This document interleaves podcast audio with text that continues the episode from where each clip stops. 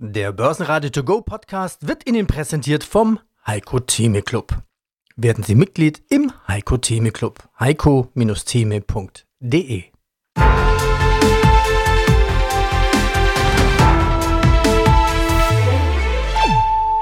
Börsenradio Network AG Marktbericht Wenig los, aber viel Bewegung. DAX stößt die Tür zu 16.000 auf. Schwacher US-Arbeitsmarkt ist Kurstreiber. Ein überraschend rückläufiger Jobreport aus den USA mit weniger Arbeitssuchenden beförderte den deutschen Aktienindex heute Nachmittag über 15.900. Ja, und damit ist nun auch der Weg frei, wenn man es charttechnisch betrachtet, zum Hoch von Anfang August bei 16.060 Punkten. Der DAX ging dann doch mit einem kräftigen Plus von 0,9% auf 15.931 Punkte aus dem Handel. Eurostox 50 plus 0,8% bei 4.328 und in Wien der ATX als TR erreicht 6.972 Punkte ein Plus von 0,8%. Aus dem Börsenradio A-Studio meldet sich Peter Heinrich. Sie hören heute auch meinen Kollegen Andreas Groß. Mein Name ist Karl-Heinz Strauß von der POR AG aus Wien, CEO und Miteigentümer. Und aus dem Börsenradio-Studio meldet sich Peter Heinrich. Hallo Herr Strauß, Servus. Grüß Gott, grüß Gott. Wenn wir noch wichtige Kennzahlen, EBT-Steigerung auf 27,5 Millionen und das Periodenergebnis 18,6 nach 15,6 zuvor. Einen Satz, den habe ich wirklich dreimal gelesen. Den mhm. finde ich sehr schön. Die Weltwirtschaft steht am Beginn einer Erholungsphase. Die Inflation bleibt aber nach wie vor hoch, sowohl kosten- als auch umsatzseitig. Die Weltwirtschaft steht am Beginn einer Erholungsphase. Wie merken Sie das? Was sind für Sie die Indikatoren? Weil wir diskutieren mit vielen Vorständen eigentlich eher an dem Beginn einer Rezession. Das ist richtig, weil natürlich wird die kleine Konjunkturtelle, wie ich sie bezeichnen würde, hat natürlich viele Auslöser. Einerseits natürlich in Deutschland die Standortdebatte. Ist Deutschland noch für die Industrie aktiv? Wir sehen, dass sehr viele deutsche Industriebetriebe, ganz egal ob Mittelstand oder DAX-Betrieb, auch in Deutschland noch investieren. Und ich sage bewusst noch investieren. Das heißt, man muss jetzt aufpassen, dass die nicht zu den großen Fördertöpfen in die USA, Großbritannien oder Kanada ausweichen. Ja, und da werden schon auch Entscheidungen heute getroffen, dass Erweiterungen, Erneuerungen dort gemacht werden. Aber die Autoindustrie investiert viel in Deutschland, die Pharmaindustrie, wobei man aufpassen muss auch, dass die Pharmaindustrie die Dinge, die sie produziert, auch testen darf. Nicht so wie dann Bayern Techno London geht oder andere. Das heißt, wir müssen aufpassen in unseren Heimmärkten, in denen die Bohr tätig ist, also Österreich, Deutschland, Polen, Tschechien, Slowakei, Rumänien und die Schweiz. Wir haben stabile Bedingungen. Wir haben überall von der öffentlichen Hand gute Fördersysteme, dass auch die EU-Fördertöpfe, die Landestöpfe sind gut gefüllt. Und natürlich haben wir in der Infrastruktur, Bahnbau, Mobilitätsthemen eine enorme Frage auch nach, nach neuen Konzepten, Bahnbau, feste Fahrbahn. Das ist unbestritten und alles, was Sie brauchen, auch in der Autoindustrie. Neue Produktionsanlagen für die E-Autos, Batteriebetriebe werden gebaut. Da spielt die Bohr immer eine Rolle, neben den großen geförderten Industrien wie Halbleiter und so weiter. Und ich glaube, dass in den Ländern der Wohnbau, natürlich ganz besonders in Deutschland und in Österreich, im Ein- und Zweifamilienhaus zurückgeht, aber die großen Projekte kommen. Wir haben in Deutschland 255.000 fertiggestellte Wohnungen. Der Bedarf ist bei mindestens 400.000 und Sie können sich ausrechnen, die Leute werden etwas mehr. Man erwartet ja eine, eine Steigerung der Population in Deutschland. Wo werden denn die Leute leben, wohnen? Und das wird zu einem Run auf die Mieten führen. Das heißt, man ist gut anbehalten in der Regierung, Förderprogramme für den Wohnbau, weil neben der Inflation natürlich auch die Zinsen eine große Rolle spielen. Und wenn einer nicht muss, dann baut er halt nicht, so wie im Einfamilienhaus oder Zweifamilienhausbau. Unsere heutigen Podcast, Interviews und Gäste. Wie soeben gehört, Porsio Strauß spricht von einem Rekordauftragsbestand und sieht die Weltwirtschaft am Anfang einer Erholungsphase. Heiko Thieme bezeichnet sich als Value-Käufer und spricht über Nvidia aus dem Heiko Thieme Club. Und noch ein Blick auf Warren Buffett im Börse Berlin for You Podcast mit Heiko Böhmer. Anlass ist, Warren Buffett hat morgen Geburtstag. Ich bin Bernhard Frohwitter, bin CEO oder Vorstandsvorsitzender der Partec AG. Die Partec AG ist ein Unternehmen, das es jetzt seit über 20 Jahren gibt und es befasst sich mit Entwicklung und Bau von Supercomputern und Quantencomputern und auch mit der Betriebssoftware, das die diese äh, Computer verwaltet und betreibt, so wie Windows beim PC oder wie iOS im, im Telefon. Spannendes Thema, ganz aktuelles Thema. Was auch ganz aktuell ist, Sie gibt es doch schon seit 20 Jahren, aber sie gibt es erst seit wenigen Wochen an der Börse. Anfang Juli sind sie an der Frankfurter Börse gestartet. Der Eröffnungskurs 112,50 Euro. Da kam man schnell auf eine Marktkapitalisierung von 900 Millionen. Ja, und mittlerweile ist es die Milliarde, also das Unicorn. Sie sagten, geht um Arbeit mit Supercomputern, Quantencomputern. Ich versuche das mal laienhaft äh, zu erklären. Ein Computer ist ein superschneller Vollidiot. Der kennt nur Nullen und Einsen, aber unfassbar viele kann er in unfassbar kurzer Zeit dann verarbeiten. Das war nicht immer so. Rechenleistung in den letzten Jahren, Jahrzehnten immer rasanter und äh, schneller geworden und gewachsen. So, diese Quantencomputer, um die es jetzt geht, die gehen einen Schritt weiter. Die kennen nicht nur 0 und 1, sie kennen auch noch Zustände dazwischen. Und deswegen können sie um ein Vielfaches schneller rechnen. Hat der Laie Andreas Groß das richtig erklärt? Also wenn es um Bits und Qubits geht, dann war das absolut schon auf dem Punkt. Aber ich versuche es ein bisschen einfacher zu sagen. Bei einem herkömmlichen Bit, da sagen wir eigentlich, wir haben determiniert, wir schalten dich nur 0 oder 1. Wenn ich dir einen Strom gebe, dann sagt dir der Strom, ob du jetzt eine 1 darstellst oder ob du eine 0 darstellst. Und bei einem Qubit ist es in der Tat so, dass ein, dieser quantenmechanische Zustand eines äh, quantenmechanisch fähigen Korpuskels der ist in der Tat unbestimmt und alle Wahrscheinlichkeiten, dass so ein Schaltzustand 0 oder 1 ist, die werden verkörpert in einem solchen Qubit. Die sind physikalisch in der Tat da, ist also nicht nur ein mathematisches Konstrukt, sondern es sind alle Wahrscheinlichkeiten, dass es 0 oder 1 werden kann, versammeln sich in einem Qubit. Und das kann man ausnutzen und daraus auch kalkulieren, berechnen, unter welchen Bedingungen wird die Wahrscheinlichkeit größer, dass es eine 0 wird oder eine 1 wird und das benutzt man zum Rechnen mit einer Ansammlung solcher Qubits. Was hat der Anleger davon, in die Aktien von Partec jetzt zu investieren? Ja, also ich muss dann meine Glaskugel rausholen. die habe ich extra mitgebracht, den Supercomputer. Nein, aber zum einen verdienen wir ja Geld. Und das sehen ja, sieht man ja auch in unseren Zahlen, dass wir auch ganz hübsch verdienen. Das ist also eine dividendenorientierte Anlage wäre das. Wenn jemand bei uns Aktien kauft, dann ist er auf Dividende aus und auf Wachstum. Auf Wachstum auch seines Aktienwertes.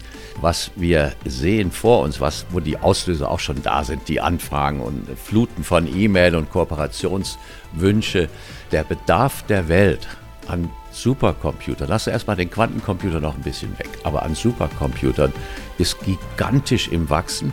Das Internet braucht neue Supercomputer. Alle diese Servergeneration reicht einfach nicht mehr aus. Dieser explodierende Bedarf alleine dort bedarf riesiger neuer Maschinen, wie wir sie liefern. In der Cloud, in, in künstlichen Intelligenz brauchen sie überall diese Riesenmaschinen. Und das ist ein Wachstumsmarkt, der ist ungeheuer. Der ist äh, vergleichbar mit, mit einer Explosion, wie es das Internet selber ausgelöst hat. Die wird noch mal viel größer sein, weil man auch Dinge berechnen kann, die man jetzt gar nicht zu erträumen wagt. Und das wird wieder neue Industrie nach sich ziehen. Und wenn Sie jetzt da noch den Quantencomputer mit einbeziehen und dann daraus verstehen in unserer Philosophie, dass wir diese Riesenmaschinen, zum Beispiel, die wir jetzt in Jülich bauen werden, wo eben gestern die Entscheidung zu unseren Gunsten gefallen ist, die braucht ein Fußballfeld. Das sind lauter Kisten, riesen, mit äh, komplexester Elektronik sind da drin. Und das wird immer kleiner werden, weil der Quantencomputer als Booster, als Accelerator, als Coprozessor nicht mehr diese riesigen Mengen von Silikon braucht, die herkömmlichen Prozessoren, GPUs und CPUs und FPGAs, sondern da das auch erlaubt, groß zu reduzieren. Und trotzdem werden diese viel kleiner werdenden Maschinen sehr, sehr viel schneller und sehr viel besser rechnen können. Also das ist der große Trend und der ist schon im vollen Gange, kann aber noch nicht befriedigt werden weil diese Maschinen noch nicht gebaut werden können. Wir sind die Ersten, die eine solche Maschine in Jülich bauen werden, die wirklich breit funktioniert mit vielen Algorithmen. Und dann geht der Zug ab. Weil der Bedarf ist schon da. Also das heißt, das Silicon Valley, das zieht dann nach München sozusagen. Bernhard Vorwitter, Ingenieur, Anwalt, CEO der Partec. Dankeschön für dieses Interview. Auch wenn es jetzt etwas mehr als 45 Sekunden waren. Was? Vielen Dank, war sehr freundlich. Hat mich sehr gefreut, hier sein zu dürfen. Börsenradio Network AG. Das Vorstandsinterview.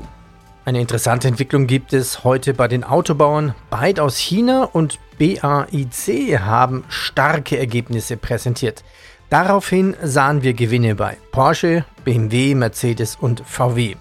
Es gibt auch Spekulationen, dass die chinesische Regierung Anreize für den Autokauf planen könnte.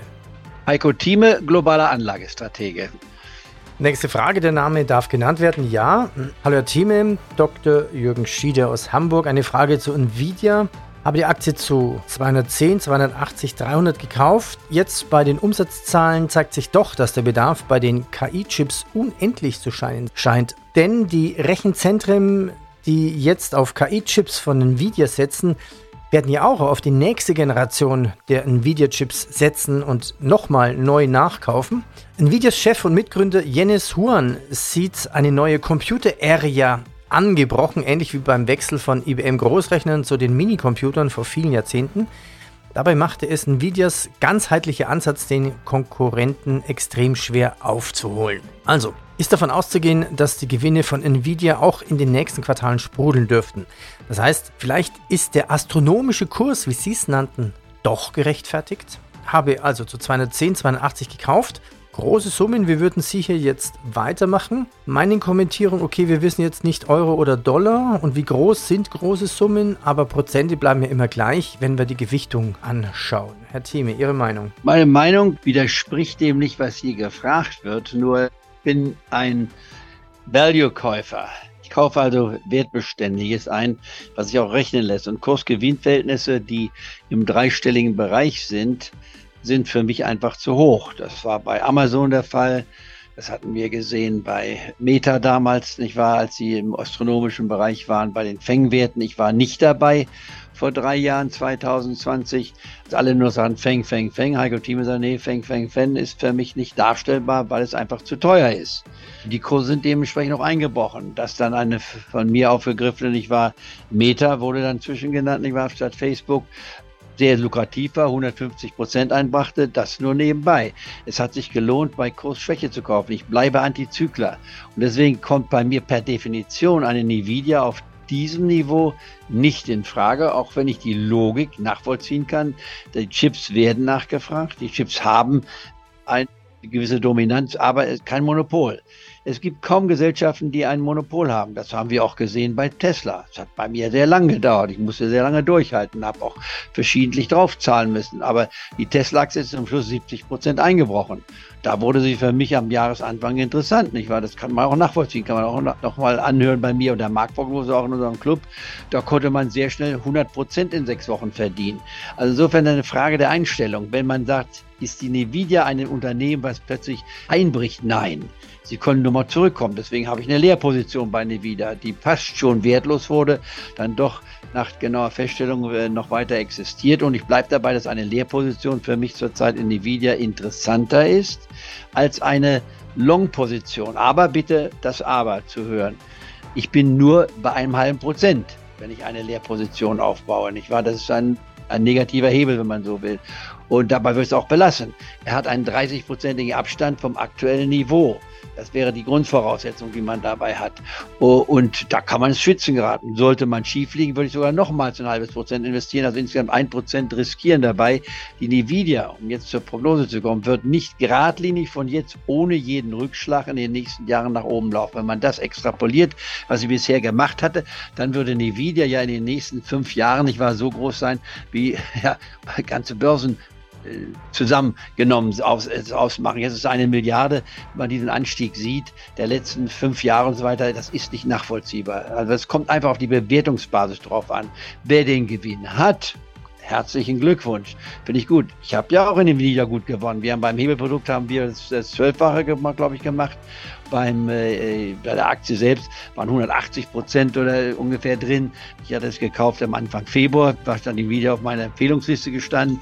Aber äh, ich würde das jetzt nicht mit dem sagen ich, ich bin dabei gewesen, haben Thomas, wie gut, großartig sind wir. Ich will nur bei Nvidia sagen, ich zeige ja Flexibilität in meinem antizyklischen Ansatz. Aber es muss rationell begründet sein. auf diesem Niveau jetzt würde ich sagen, das Risiko von Nvidia ist temporär etwas größer. Es hat ja auch schon reagiert in den letzten Tagen als das vorhandene Potenzial. Und wer diese Aktie gekauft hat, wie unser Clubmitglied das ja sagt, herzlichen Glückwunsch bitte sichere diese Gewinne ab oder setze ganz klare Limits darunter, wenn sie mal zurückkommen, dass man nicht plötzlich wieder, man wird nicht alles abgeben, aber dass man nicht plötzlich dann deutliche Rückschläge hat. Ich glaube nicht, dass die Nvidia-Aktie plötzlich 20, 30, 40 Prozent fallen muss, aber sie kann durchaus hier im Bereich nicht wahr, von 15 bis 20 Prozent zurückkommen und das reicht mir beim Hebelprodukt schon aus. Wenn ich einen dreifachen Hebel habe, sind das immerhin 60 bis 80 Prozent, die ich daran verdienen kann. Also insofern bleibe ich dabei, eher jetzt eine Leerposition bei Nvidia aufzubauen. Mehr dazu gibt's im Heiko Thieme Club.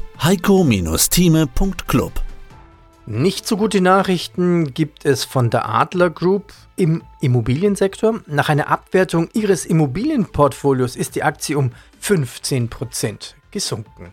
Mein Name ist Heiko Böhmer und ich bin Kapitalmarktstratege bei Shareholder Value Management. Was ist so die Grundidee von Value Investing? Also Buffett setzt ja sehr stark auf den Wert eines Unternehmens. Genau. Wie definiert Buffett diesen Wert? Ja, also da gibt es dieses schöne Zitat, Price is what you pay, value is what you get. So, und es geht darum, den Wert eines Unternehmens zu bestimmen.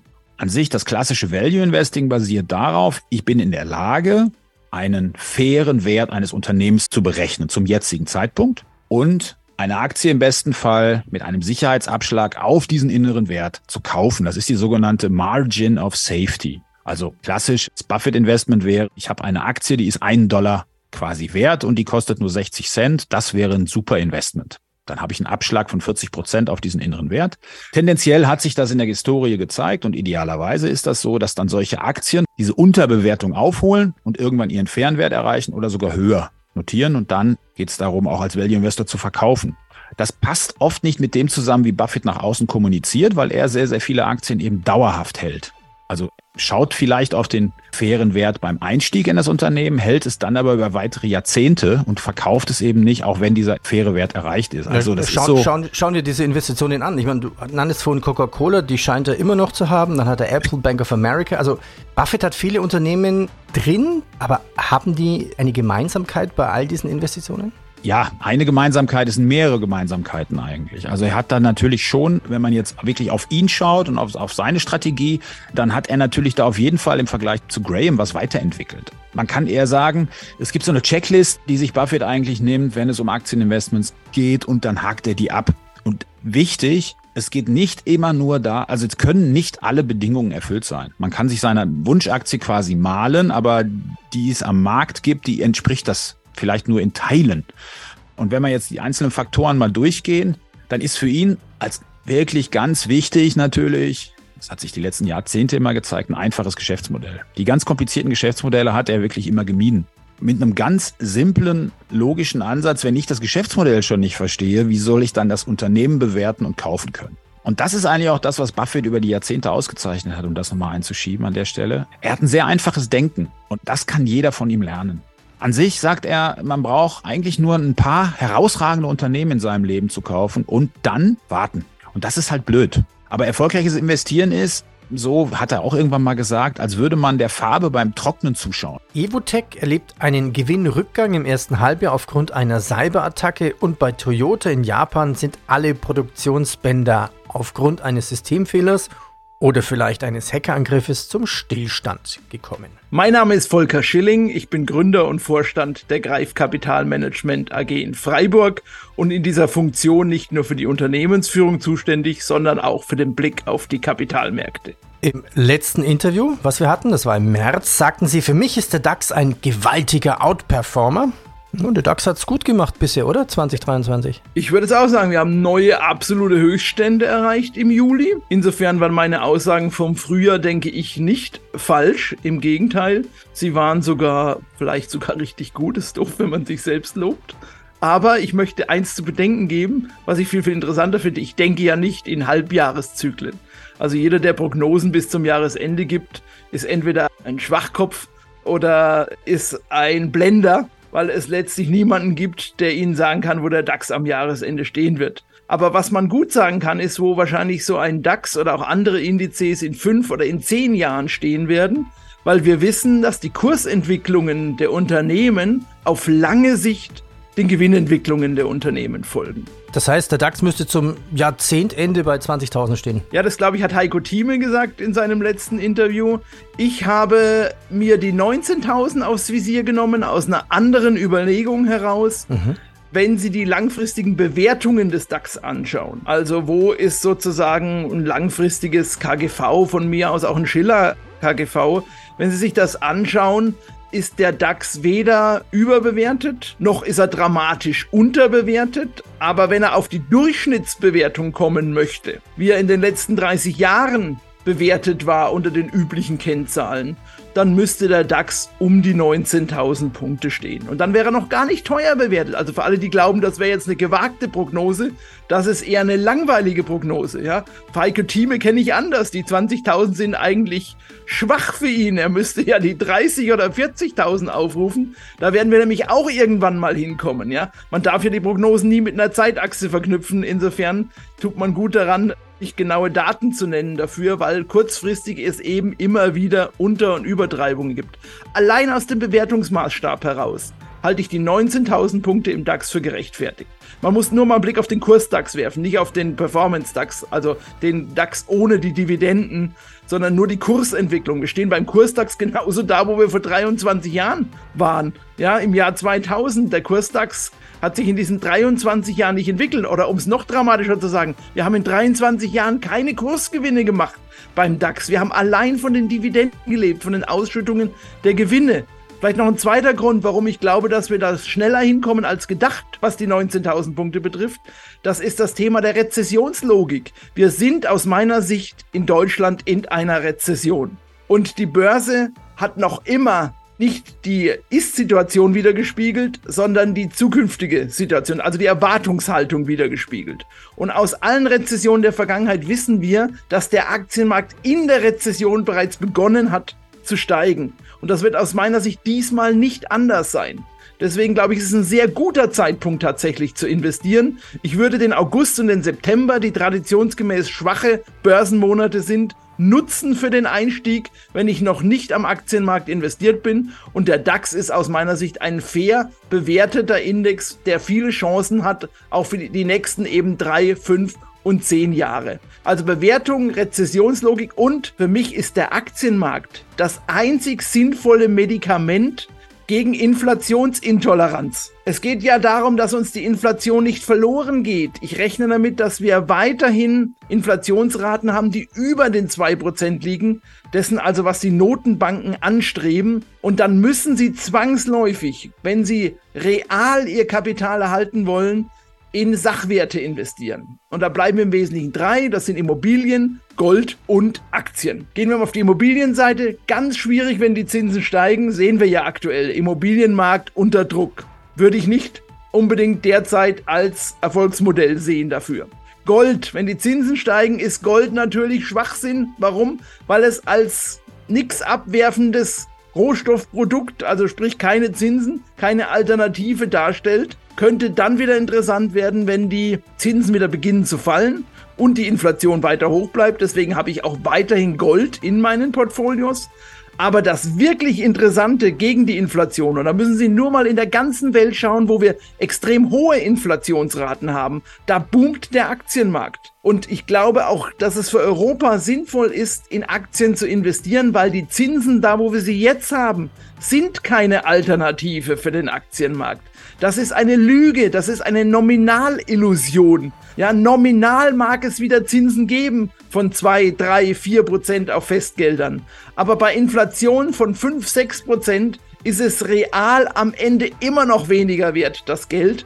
Und deswegen kann nur der Aktienmarkt tatsächlich diese Verluste aus meiner Sicht ausgleichen. Und jetzt kommt ein ganz wichtiger Satz. Kaufkraftverlust, also Inflation, die ist dauerhaft die geht nicht weg. Also man muss sich nur die Brötchenpreise oder die, die Lebensmittelpreise von vor 100 Jahren, vor 50 Jahren oder vor 30 Jahren oder vor 10 Jahren anschauen. Das heißt, Kaufkraftverlust ist dauerhaft. Aber Aktienverluste, vor dem ja die Anleger immer Angst haben, wenn sie Aktien als Ersatz wählen, um ihre Kaufkraft zu halten. Aktienverluste wurden in den letzten 100 Börsenjahren immer ausgeglichen. Manchmal hat es etwas länger gedauert, manchmal etwas kürzer. Aber Aktienverluste, die werden ausgeglichen. Kaufkraftverluste, die kommen nicht mehr zurück.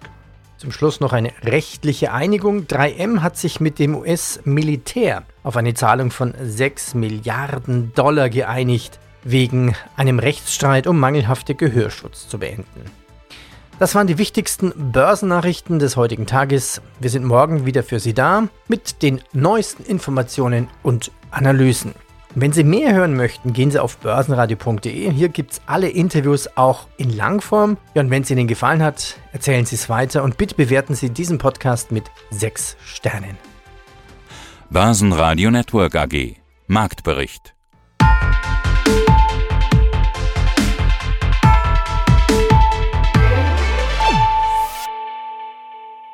Das Börsenradio Nummer 1 Börsenradio Network AG der Börsenradio To Go Podcast wurde Ihnen präsentiert vom Heiko Theme Club. Werden Sie Mitglied im Heiko Theme Club. heiko-theme.de